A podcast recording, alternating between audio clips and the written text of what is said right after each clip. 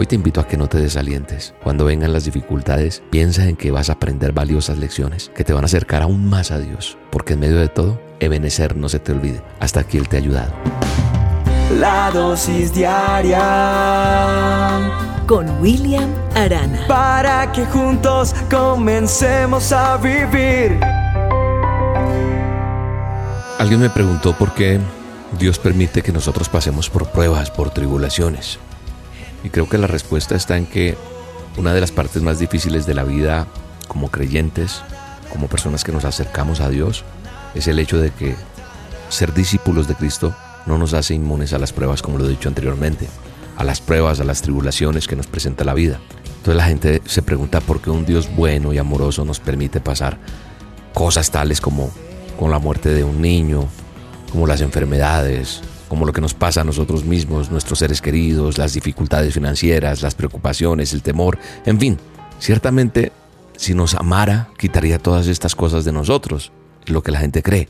Pero no significa el amarnos que Dios quiere que nuestras vidas sean fáciles y cómodas. No, no es así, porque la Biblia me enseña claramente, el manual de instrucciones, que Dios ama a aquellos que son sus hijos y todas las cosas les ayudan a bien.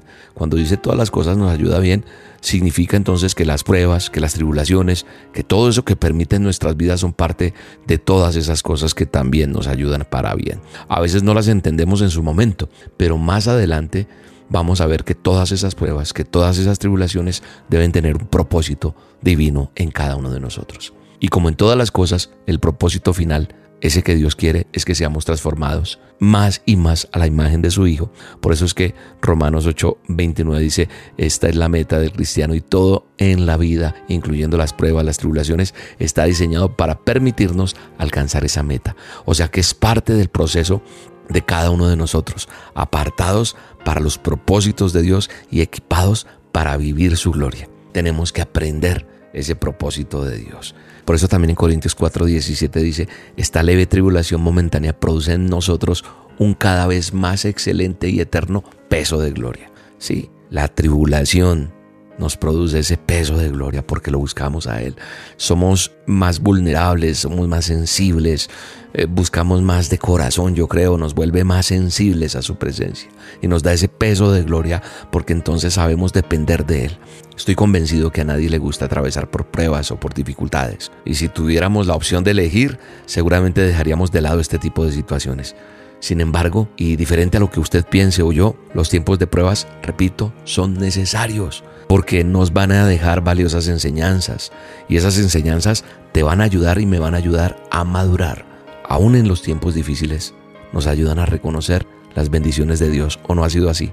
En estos tiempos difíciles vemos su mano poderosa, tanto en lo presente como en el pasado, pero las bendiciones de Dios las podemos ver, pero también las perdemos de vista, porque por más que sea una situación difícil o algo, a veces somos como, como que no, no, no nos damos cuenta. Pero quiero hoy que recuerdes lo que dice Hebreos 12:11 en el manual.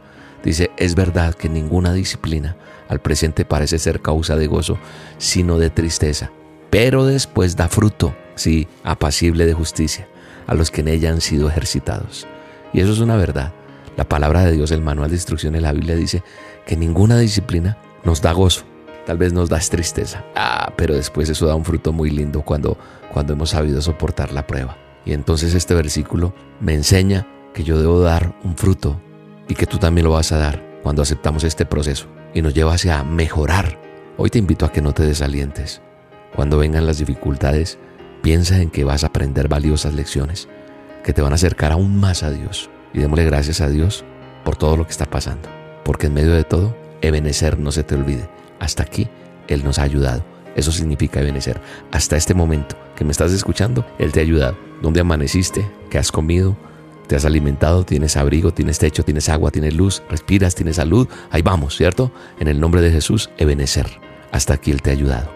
Te mando un abrazo y te bendigo, oro por ti para que Dios te guarde y te saque adelante. Y te espero esta noche en las olas con Dios, porque hoy habrá algo especial de parte de Dios para tu vida. Acompáñame esta noche, 7 de la noche hora de Colombia, por el canal de YouTube de Roca Estéreo. Roca con K, búscame ahí y ahí nos vemos. Un abrazo, Dios te bendiga.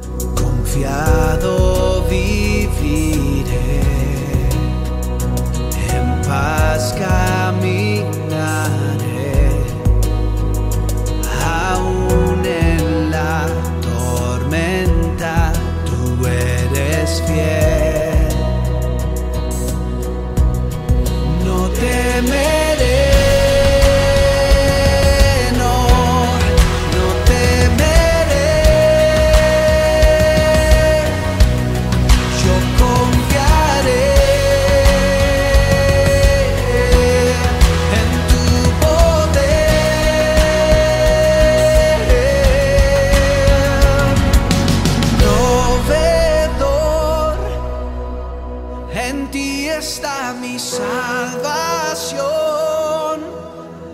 nada me faltará, nada me faltará. Buen pastor, en ti está mi provisión. La dosis diaria con William Arana, tu alimento para el alma. Vívela y compártela. Somos Roca Estéreo